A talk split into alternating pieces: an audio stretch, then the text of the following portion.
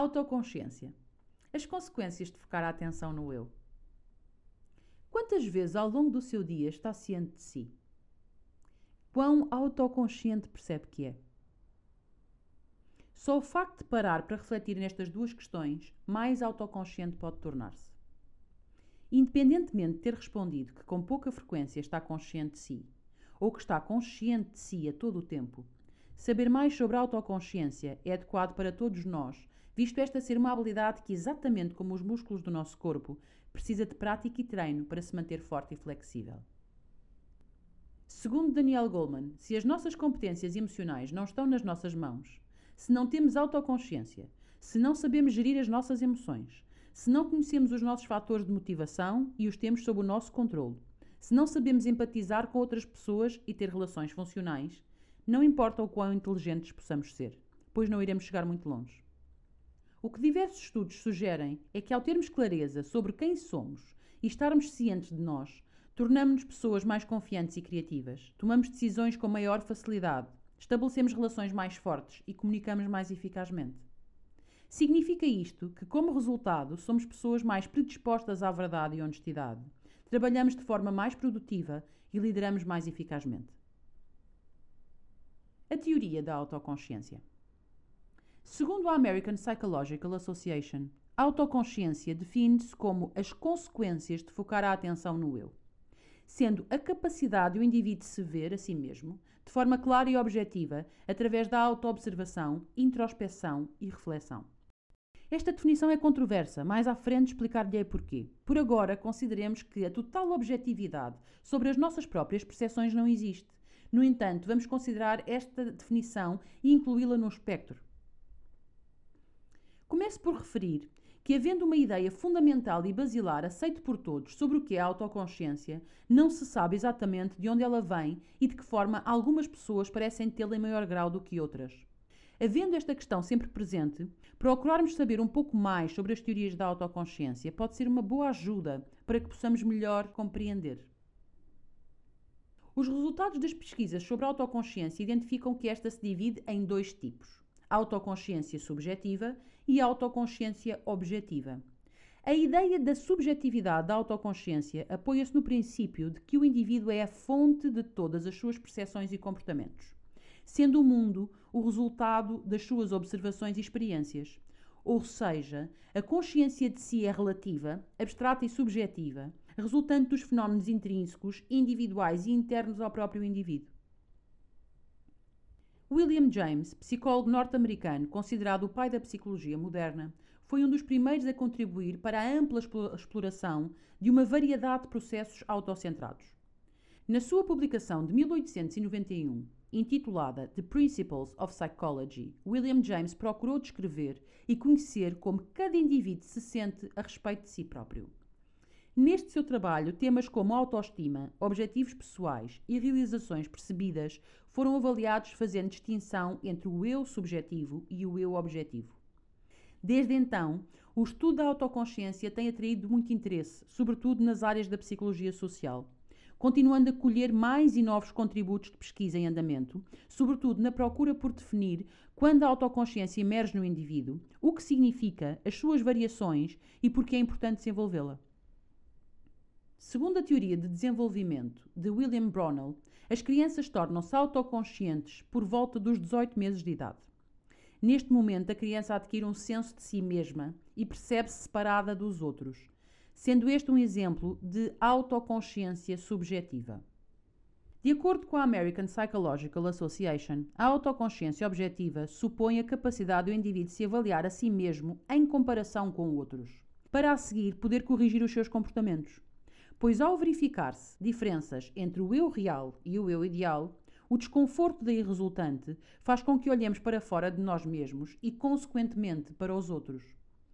A objetividade da consciência, segundo a teoria dos cinco níveis de autoconsciência de Philippe Rochat, surge na criança por volta dos 5 anos de idade. Ao atingir o quinto nível na escala de desenvolvimento da consciência do eu, a criança está preparada para aprender a autorregular-se.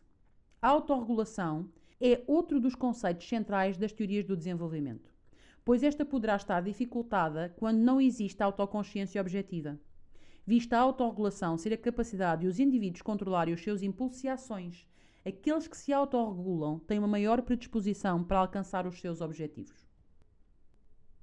A ideia específica de autoconsciência objetiva foi formalmente articulada pela primeira vez por Chile Duval e Robert Wickland, numa publicação de 1972.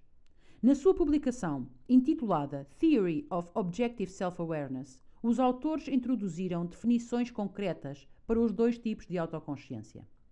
Sendo a primeira autoconsciência objetiva, que surge da comparação de atitudes, desempenhos, traços de caráter e comportamentos percebidos nos outros com os próprios padrões do eu.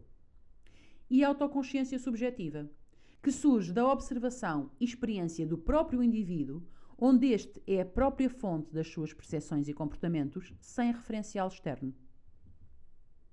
Neste seu trabalho, Chile Duval e Robert Wickland exploraram a premissa de que nós não somos os nossos pensamentos. Somos antes a entidade que os observa. Sendo cada indivíduo o pensador observador separado dos seus pensamentos.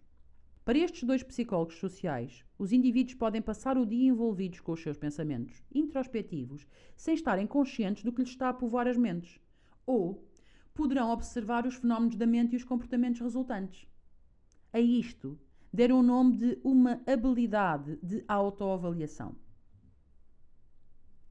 A autoavaliação é a capacidade de pensar sobre pensamentos, sentimentos e ações e discernir se estes cumprem os nossos padrões o que consideramos importante, para onde queremos dirigir a nossa energia e se são congruentes com os nossos valores. Este comparativo de avaliação tanto ocorre de forma subjetiva, comparando o eu real com o eu ideal, como comparando o desempenho do eu com o desempenho dos outros, criando assim padrões de correção por comparação entre o que está a acontecer e o que queremos que aconteça. Esta é uma importante prática de autocontrolo, pois à medida que nos autoavaliamos, podemos validar ou corrigir as nossas escolhas com vista aos resultados que queremos produzir.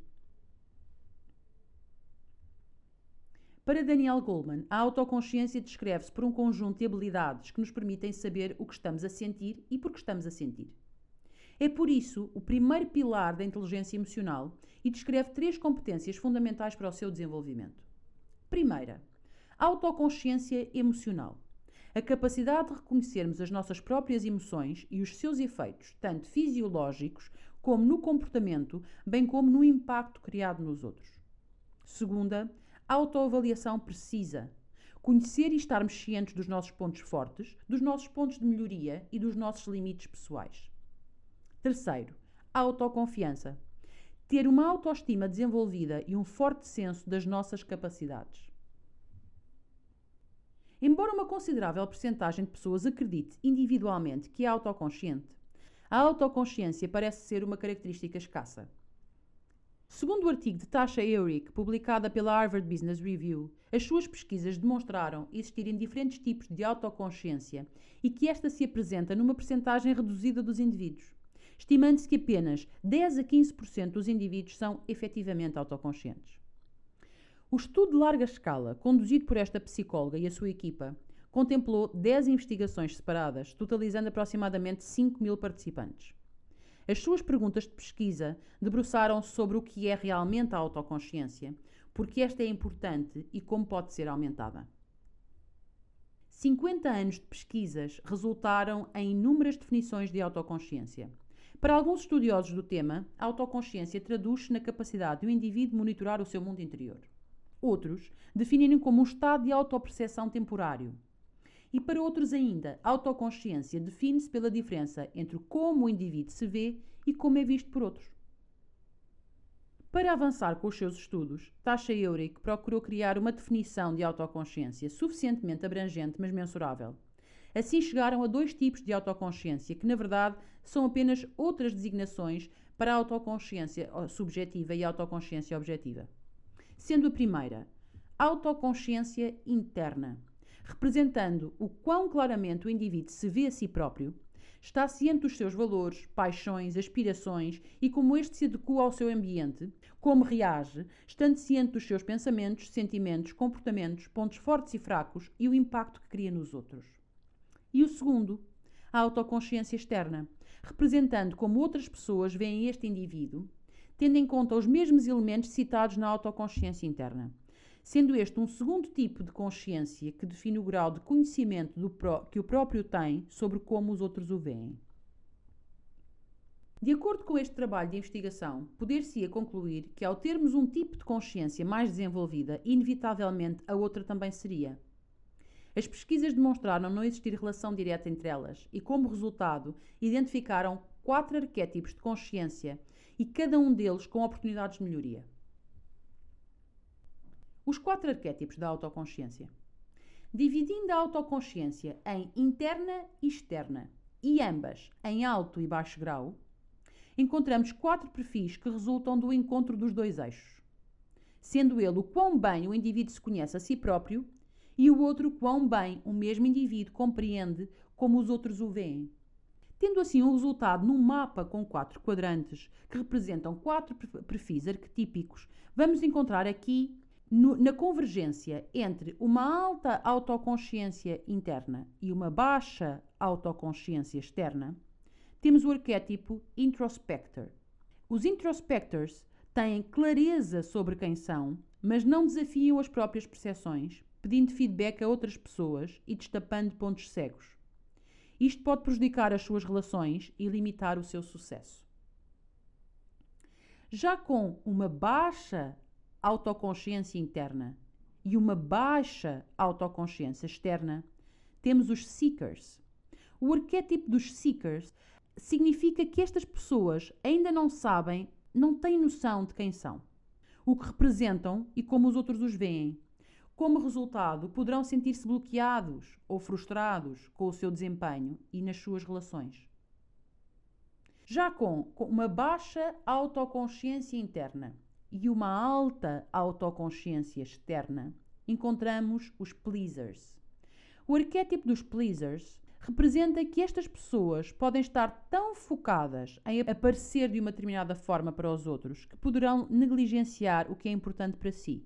Com o tempo, tendem a fazer escolhas que não servem o seu próprio sucesso e realização. E por último, com um alto grau de autoconsciência interna e um alto grau de autoconsciência externa, temos o grupo Aware.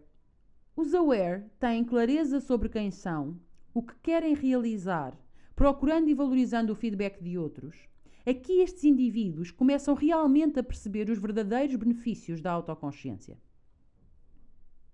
Provavelmente, ao observar estes quatro quadrantes, encontra semelhanças com o modelo da janela de Johari, que lhe apresentei e que lhe falei num artigo anterior.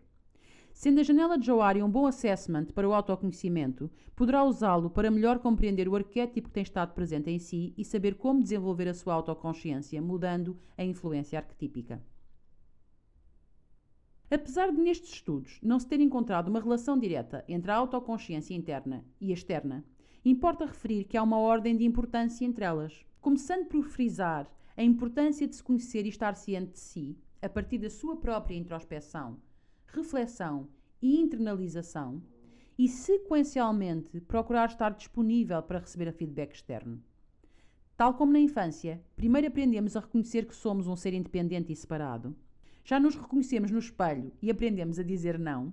E só mais tarde incluímos de facto uma melhor noção do outro, comparando-nos e retirando aprendizagens a partir da visão de outros. As pessoas altamente conscientes procuram ativamente ampliar e equilibrar os dois eixos, começando no interno e passando para o externo, continuando a explorar ambos. Usando a terminologia com que trabalhamos na programação neurolinguística, falamos de características de perfil psicológico, metaprogramas, em que o filtro de referência, onde se procura saber como o indivíduo sabe que fez um bom trabalho, se encontra equilibrado. Tem controle interno e faz verificação externa, ou procura informação externa e finalmente verifica e valida internamente. Até porque, ao contrário do que se possa pensar, os estudos de taxa Euric mostraram que apenas um alto grau de autoconsciência interna não pressupõe uma facilidade de tirar aprendizagens da própria experiência, visto que apenas a introspeção não ajuda o indivíduo a erradicar falsas informações percebidas por si. Quer isto dizer que apenas pela introspeção os indivíduos não necessariamente consideram informações dissonantes, que questionam e não confirmam as suas percepções e suposições. Se lhe fizer sentido aprofundar também aqui neste ponto, sugiro que escute ou que leia o artigo sobre dissonância cognitiva. Assim, ao nos dedicarmos exclusivamente à observação de nós próprios, a partir apenas do nosso ponto de vista, poderá dar-nos um falso senso de confiança no nosso desempenho e no nosso grau de conhecimento. Daí frisar-se a importância de permanentemente obter feedback externo. Numa avaliação longitudinal conduzida por Anna Sutton, Ellen Williams e Christopher Allison, sobre a autoconsciência no local de trabalho, chegou-se à conclusão que a prática da autoconsciência apresenta vários benefícios, entre eles torna os indivíduos mais proativos, aumenta a sua aceitação das circunstâncias e incentiva ao autodesenvolvimento positivo. Flexibiliza a percepção individual ao incluir-se a perspectiva de outras pessoas, abrindo novos caminhos de aprendizagem e crescimento. Promove o autocontrole, a regulação emocional, a adequação do comportamento, tornando os indivíduos mais criativos e produtivos, aumentando a sua autoestima e o orgulho nas próprias conquistas. Melhoria e maior facilidade na tomada de decisão. E melhora a comunicação, aumenta a autoconfiança e o bem-estar geral no local de trabalho. Elenquei alguns dos benefícios mencionados neste estudo, mas muitos outros poderiam ser apontados. A autoconsciência tem um potencial de melhorar todas ou quase todas as experiências da vida. Ao ser uma prática a ser usada em qualquer lugar ou em qualquer circunstância, permite que cada pessoa possa estar ciente do momento em que se encontra, avaliar as circunstâncias, bem como a si mesma, contribuindo para que faça novas escolhas e melhores escolhas. Adotar práticas e exercícios para o desenvolvimento da sua autoconsciência é uma forma de melhor se conhecer, saber quem é, reconhecer as suas necessidades e entender os seus desejos, identificar os seus pontos fortes e as suas limitações, ter clareza sobre o que quer na sua vida e alcançar os seus objetivos. A autoconsciência é também uma via de conhecimento de padrões e hábitos nocivos que têm prejudicado a sua existência plena na vida, sendo por isso uma via de identificação do que há a melhorar e a aperfeiçoar em si. Autoconsciência e autoaperfeiçoamento são uma dupla inseparável que anda sempre de mãos dadas. Práticas como meditação, atenção plena, trabalho corporal, criação de um diário, pedir feedback e outras dinâmicas que envolvam autorreflexão e flexibilidade perceptiva fortalecem a autoconsciência e dão-nos pistas para o crescimento. E então? O que vai escolher? O que vai fazer para se tornar mais consciente de si? Grata por ouvir este artigo. Até breve.